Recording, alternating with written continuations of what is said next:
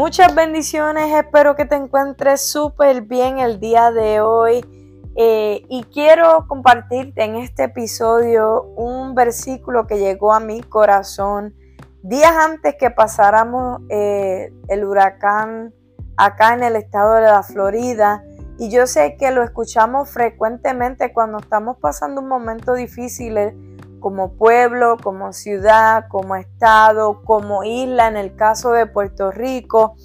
Y hay algo, hay una parte que me llama la atención y quiero compartírsela, pero vamos a leerlo eh, primero. Se encuentra en Segunda de Crónicas, capítulo 7, verso 14. Dice, si se humillara en mi pueblo, sobre el cual mi nombre es invocado, y oraren y buscaren mi rostro, y se convirtieran de sus malos caminos, entonces yo oiré desde los cielos y perdonaré sus pecados y sanaré su tierra. Aquí lo que me llamó a mí la atención en ese momento es que dice el versículo, si buscaren mi rostro. No veo aquí si que dijera, si buscaran al Señor su Dios o buscaran al Todopoderoso So, yo me puse a buscar eh, qué significa o en qué se traduce la palabra rostro. Y dice aquí, lo que encontré fue que dice, la palabra hebrea para rostro en el Antiguo Testamento normalmente se traduce como presencia. Cuando buscamos el rostro de Dios, estamos buscando su presencia. Y esto me llamó la atención porque aquí está diciendo el Señor, si buscaren mi presencia, si oraren, si se apartaran de sus malos caminos, yo iré desde los cielos. Y quiero compartirte un poquito más sobre lo que dice aquí. Dice, el rostro de una persona revela mucho sobre su carácter y personalidad. También vemos las emociones internas de una persona que se expresa externamente en el rostro. Reconocemos a una persona mirando su rostro. En cierto sentido, el rostro de una persona representa su totalidad.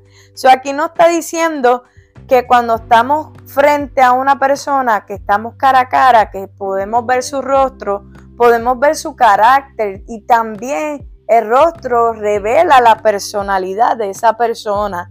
Y si vamos mucho más allá, podemos también ver las emociones internas de esa persona con solamente buscar el rostro. So, imagínese usted, nosotros ahora mismo pausar todo lo que estamos haciendo y de verdad con todo nuestro corazón buscamos el rostro, la presencia de Dios. Buscamos lo que es Él, lo que eh, es su personalidad y verlo todo cara a cara.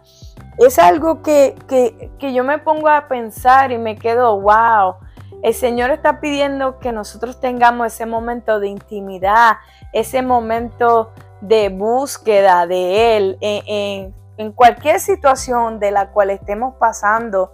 Y mucho más allá, eh, quería compartirte que la forma en que nosotros buscamos el rostro de Dios, su presencia, lo podemos hacer, hacer, a través de la oración, teniendo una conversación con Él, abriendo su corazón.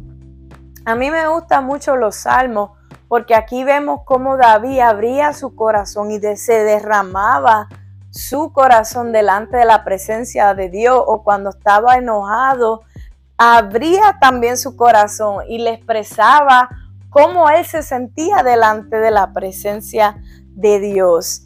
Y lo último que te quiero compartir es que dice, buscar el rostro de Dios significa desear conocer su carácter y anhelar estar en su presencia más que cualquier otra cosa que podamos hacer. Hoy te invito a que cualquier situación que estás pasando, cualquier situación en, la cual tú te encuentres, Dios te está invitando a que entres en su presencia y busque su rostro. Anheles, como dice aquí, anheles estar en su presencia. La palabra nos dice que hay plenitud de gozo en la presencia del Señor, que hay gozo en Él. Eh, la alegría, como lo compartí a principio de año, puede ir y venir, pero el gozo, aunque estemos pasando por cualquier situación que todos pasamos en, ciertas temporadas de nuestras vidas, podemos experimentar el gozo del Señor. Y ese gozo dice que nos trae fortaleza, nos dice en su palabra, que el gozo del Señor es nuestra fortaleza. So, hoy te invito a que nosotros con todo nuestro corazón, como hizo David, como lo vemos en los salmos, si no sabes lo que estoy hablando, te invito a leer los salmos. Ahí la mayoría fue el rey David que escribió y abría su corazón delante de Dios. Cualquiera que fuese su situación, él venía delante de la presencia de Dios y dice que él tenía un corazón conforme al de Dios. Hoy te invito a que leas los salmos y que anheles estar en la presencia de nuestro Señor. Que Dios te bendiga y hasta la próxima. Bye bye.